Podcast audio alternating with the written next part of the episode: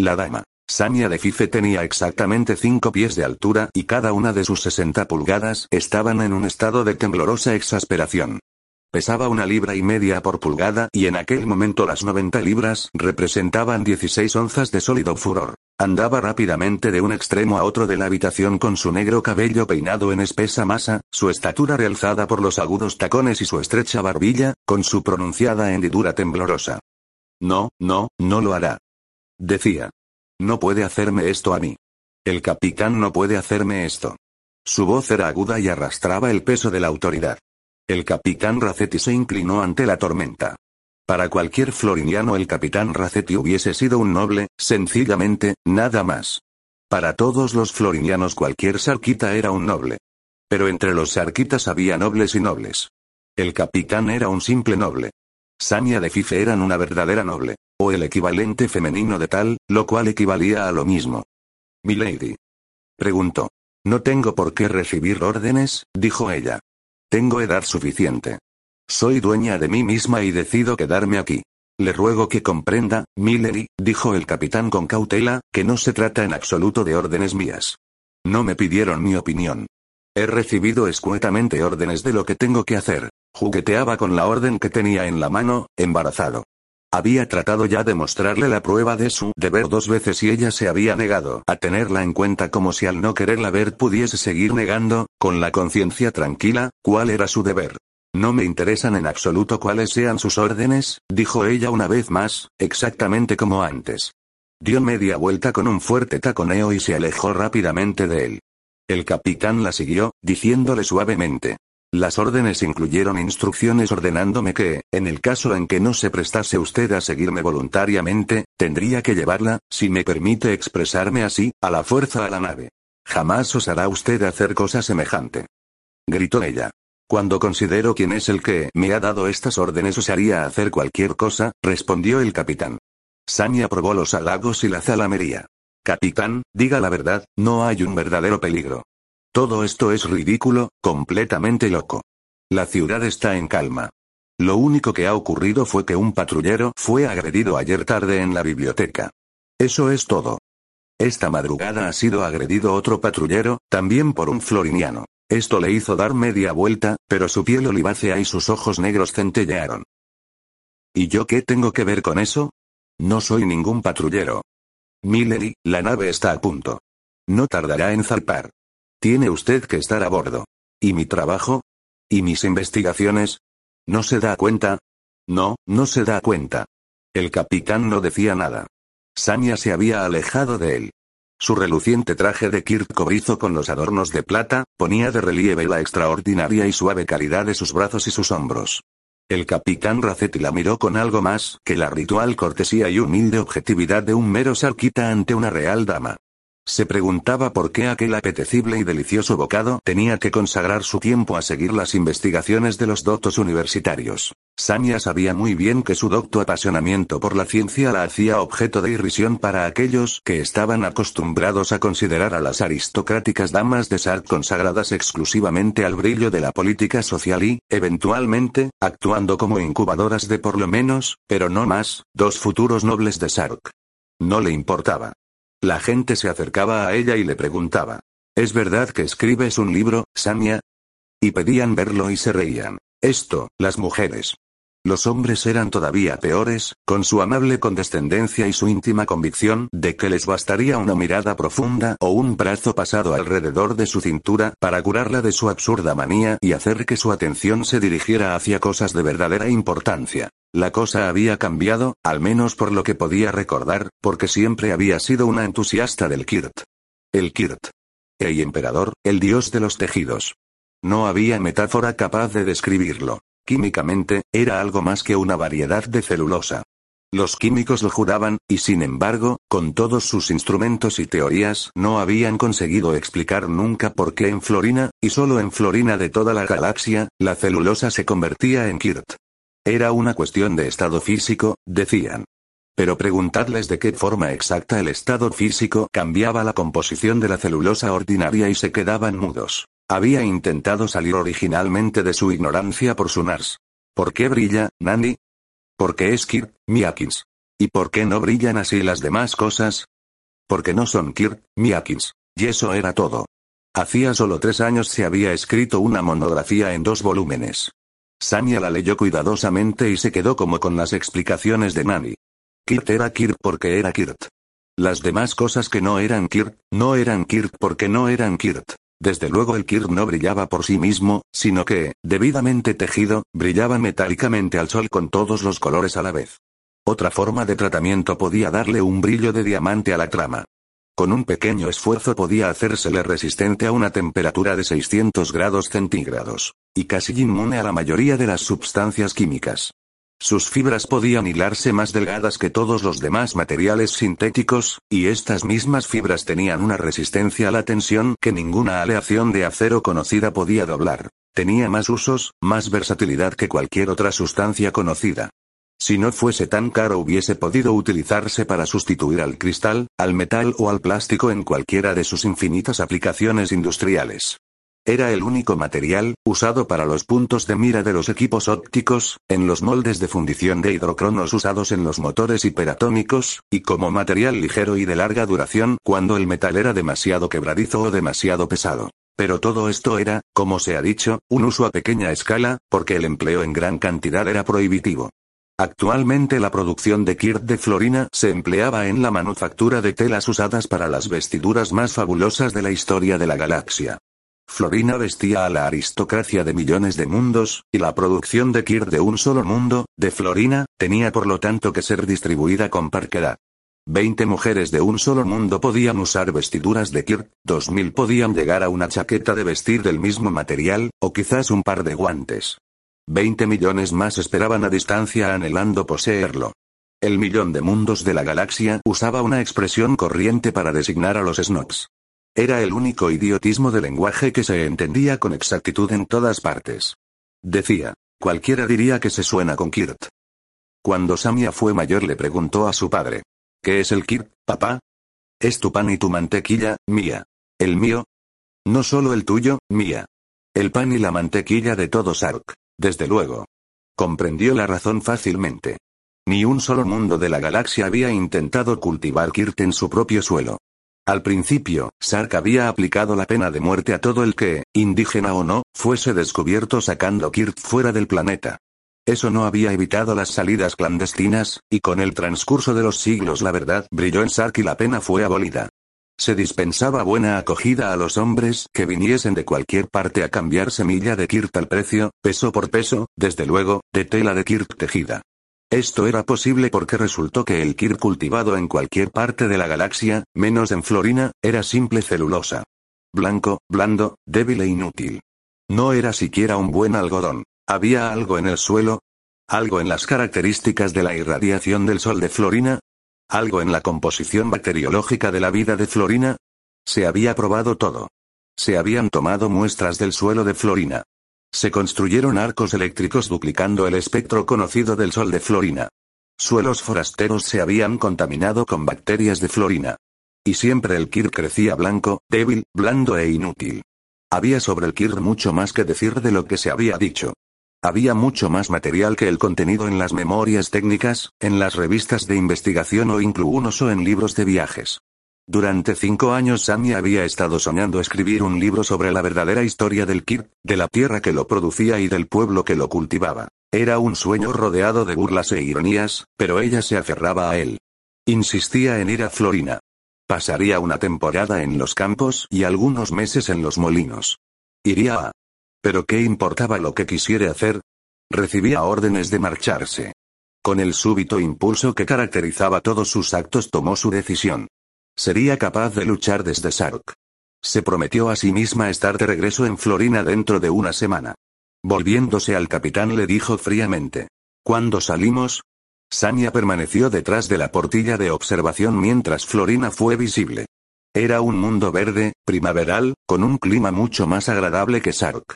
Había proyectado estudiar a los indígenas. No le gustaban los florinianos de Sark, hombres insípidos que no se atrevían a mirarla cuando pasaba y se alejaban de ella de acuerdo con la ley. En su propio mundo, sin embargo, los indígenas, según era universalmente conocido, eran felices e indolentes. Irresponsables como chiquillos, desde luego, pero tenían su encanto. El capitán Racetti interrumpió sus sueños. Millery, le dijo, ¿quiere retirarse a su habitación? Sanya levantó la vista, con una profunda arruga entre las cejas. ¿Qué nuevas órdenes ha recibido usted, capitán Racetti? ¿Soy acaso una prisionera? En modo alguno. Es una simple precaución. El espaciopuerto estaba inusitadamente vacío antes de esta situación. Parece que ha tenido lugar un nuevo asesinato, también por parte de un floriniano, y el contingente de patrullas del puerto se ha unido a los demás en la caza al hombre por la ciudad. ¿Y cuál es la relación de todo esto conmigo? Es solo que en estas circunstancias, ante las cuales hubiera debido reaccionar colocando un centinela de vista, no quiero disminuir mi propia falta, personas no autorizadas podrían haber fletado la nave. ¿Por qué razón? No puedo decirlo, pero difícilmente para causarnos placer. ¿Está usted imaginando novelas, capitán? Temo que no, Milendi. Nuestros energómetros eran, desde luego, inútiles dentro de la distancia planetaria del Sol de Florina, pero ahora no es este el caso y temo que haya un definitivo exceso de radiación de calor en los departamentos de urgencia. ¿Habla usted en serio? El rostro delgado e inexpresivo del capitán la miró fríamente durante un momento. La radiación es equivalente a la que producirían dos personas ordinarias. O un generador de calor que alguien ha olvidado cerrar. No hay pérdida alguna en nuestra producción de energía, milady. Estamos dispuestos a hacer una investigación, Millery, y solo le rogamos que antes se retire a su habitación. Sanya asintió silenciosamente y salió. Dos minutos más tarde la pausada voz del capitán decía por los tubos de intercomunicación. Avería en los departamentos de urgencia. Mirlin Terence, si hubiese cedido tan solo un poco a la tensión de sus nervios, hubiera podido sufrir un ataque de histeria. Había tardado un instante de más en regresar a la panadería. Los otros se habían marchado ya y solo por suerte los encontró en la calle. Su acción les había sido dictada. No había sido algo de su elección. Y ahora el panadero yacía allí muerto, horrible, ante sus ojos. Después, con la muchedumbre arremolinándose, Ricky, Balona desvaneciéndose entre los transeúntes y los patrulleros, los verdaderos patrulleros haciendo su aparición de buitre, ¿qué podría hacer? Su primer impulso de correr detrás de Rick pronto desapareció. No, serviría de nada. No conseguiría encontrarlos y había muchas probabilidades de que los patrulleros no fallasen al dispararle a él.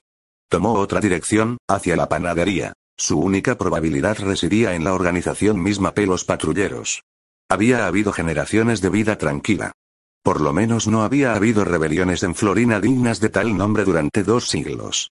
La institución de los ediles, hizo una mueca feroz al pensar en ello, había hecho maravillas y desde entonces los patrulleros no tenían más que una vaga misión policíaca. Carecían de aquel espíritu de cuerpo que se hubiese desarrollado en ellos en condiciones más violentas. Le fue posible entrar en una estación de patrulla al alba, pese a que su identidad hubiese sido ya recibida, si bien debió ser poco atendida. El solitario patrullero de guardia era una mezcla de indiferencia y torpeza que le pidió que expusiese su asunto, y su asunto comprendía una porra de plástico que había recogido en una cabaña de los suburbios. Una vez la porra hubo caído sobre el cráneo del patrullero, hubo un cambio de armas y vestidos. La lista de sus crímenes era ya tan formidable que no se tomó la molestia de comprobar si el patrullero estaba muerto. Sin embargo, se encontraba todavía libre y la herrumbrosa maquinaria de la justicia patrullera había, hasta entonces, chirriado contra él en vano. Llegó a la panadería. El viejo ayudante, de pie delante de la puerta, trataba en vano de averiguar el motivo de toda aquella alteración y lanzó un gemido ante la aparición de un patrullero negro y plata y desapareció en el interior de la tienda. El edil entró tras él, agarrando el harinoso cuello del ayudante con su robusto puño y retorciéndolo.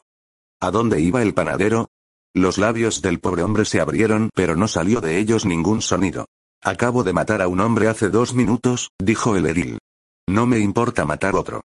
Por favor. Por favor. No lo sé, Edil. Pues vas a morir por no saberlo. Pero si no me lo dijo. Habló de no sé qué reservas. ¿Has oído algo, verdad? ¿Qué más has oído? Mencionó Luotex una vez. Me parece que las reservas eran para una nave del espacio. Terence le empujó con fuerza. Tendría que esperar. Tenía que esperar a que se calmase lo peor de la excitación exterior. Tendría que enfrentarse con la llegada de auténticos patrulleros a la panadería. Pero no por mucho tiempo, podía imaginar lo que harían sus compañeros. Con Ring no se podía contar, desde luego, pero Balona era una muchacha inteligente. Por su forma de huir debieron tomarlo por un verdadero patrullero y con toda seguridad Balona debió decidir que su única seguridad estribaba en continuar con el plan de la fuga que el panadero había preparado. El panadero les había reservado algo. Una nave del espacio debía estar esperando. Debían estar allí, y él tenía que estar allí también primero. Este era el punto crucial de la situación. Nada más importaba. Si perdía a Rick perdía el arma potencial contra los tiranos de Sark. Su vida era una pequeña pérdida adicional. Así, pues, cuando salió, lo hizo con plena tranquilidad, a pesar de que era ya de día, a pesar de que los patrulleros tenían que saber ya que el hombre que buscaban iba vestido de patrullero, ya a pesar de que los vehículos del aire eran fácilmente visibles. Terence conocía la nave del espacio a que debían referirse. No había más que una de ese tipo en el planeta. Había doce más de menor tamaño en Ciudad Alta para uso privado, como yates aéreos, y centenares más esparcidas por todo el planeta para uso exclusivo de los cargueros que transportaban gigantescas balas de tela de Kirt con destino a Sark y traían a cambio maquinaria y otros artículos de consumo común. Pero entre todos ellos había solo una nave destinada al transporte de pasajeros, para los pobres arquitas, funcionarios civiles florinianos y los escasos forasteros que conseguían un permiso para visitar Florina. El floriniano de guardia en la puerta del aeropuerto observó la aproximación de Terence con síntomas de vivo interés. El vacío que le rodeaba había llegado a ser insoportable. Salud, señor, dijo, con visible calor en el tono de su voz. Después de todo, estaban matando patrulleros. Hay mucha excitación en la ciudad, ¿no es eso? Terence no mordió el cebo. Había bajado la visera de su gorra y cerrado su chaqueta hasta arriba. Con un gruñido, contestó. Han entrado en el puerto dos personas, un hombre y una mujer, en camino hacia Wotex. El portero pareció sorprendido. Tragó saliva y en voz baja respondió. Sí, oficial. Hará cosa de media hora. Quizá menos. Súbitamente se sonrojó. ¿Hay alguna relación entre ellos y griega? Tenían reservas que estaban completamente en orden. No hubiera dejado pasar extranjeros si no estuviesen completamente en regla. Terence no le hizo caso. Completamente en regla. El panadero había conseguido prepararlo en el transcurso de una noche. ¿Hasta qué profundidad llegaba la organización del espionaje de Trantor de la administración Sarkita? ¿Qué nombres dieron? Gareth y Ansa Barne. ¿Ha salido ya su nave? Pronto. Pronto. No, no, señor. ¿Qué sección? 17. Terence hizo un esfuerzo por no correr, pero su paso no estaba muy lejos de ello. De haber habido algún auténtico patrullero que le viese, aquella rápida y poco digna manera de correr hubiera sido su último paso hacia la libertad. Un oficial del espacio, de uniforme, estaba de pie al lado de la compuerta principal de aire de la nave, Terence jadeaba un poco. ¿Han subido ya a bordo Gareth y Sabarne? Preguntó. No, respondió el oficial lacónicamente. Era un sarquita y para él un patrullero era solo otro hombre de uniforme. ¿Ha recibido usted algún mensaje? No han embarcado. exclamó Terence perdiendo la paciencia. Eso he dicho. Y no esperaremos. Saldremos a la hora, con o ellos. Terence se alejó y llegó de nuevo al vigilante de la puerta. ¿Han salido? ¿Quién, señor? Los Barney. Los que se iban a Uotex. No están a bordo de la nave. ¿Han salido? No, señor. Que yo sepa, no. ¿Y las otras salidas? No hay más salidas, señor, esta es la única puerta. Compruébalo, miserable idiota. El portero descolgó el tubo de comunicación presa del pánico. Jamás un patrullero le había hablado en aquel tono y temía los resultados. A los dos minutos volvió a colgar. No ha salido nadie, señor. Terence le miró. Bajo su gorra negra aparecía el cabello de color de arena, del que brotaba sudor que corría por sus mejillas. ¿Ha salido del puerto alguna nave desde que ellos entraron? El portero consultó el cuadro de marcha. Una, dijo. La nave de línea Endeavor. Deseoso de ganarse el favor del colérico patrullero, siguió dándole informaciones. La Endeavor hace un viaje especial para llevar de regreso a Florina a Lady Samia de Fife. No se tomó la molestia de explicarle en detalle por qué refinada manera de escuchar detrás de las puertas se había enterado de aquella información confidencial. Pero para Terence ya nada importaba. Emprendió el regreso lentamente. Eliminemos lo imposible y lo que queda, por improbable que sea, es la verdad. Rick y Balona habían entrado en el aeropuerto. No habían sido detenidos, pues con toda seguridad el portero lo sabría. No andaban tranquilamente rondando por el puerto, pues a estas horas ya hubiesen sido detenidos. No estaban en la nave para la cual tenían los billetes. Y no habían salido del campo. La única nave que había salido era la Endeavor. En ella, por consiguiente, quizá como prisioneros, quizá como polizontes, iban Rick y Balona. Y ambas versiones eran equivalentes. Si iban como polizontes no tardarían en ir como cautivos. Solo una campesina floriniana y un desgraciado de mente podían no comprender que ir como polizontes en una nave moderna del espacio era imposible. Y de todas las naves del espacio habían elegido la que llevaba la hija del señor de Fife. El señor de Fife.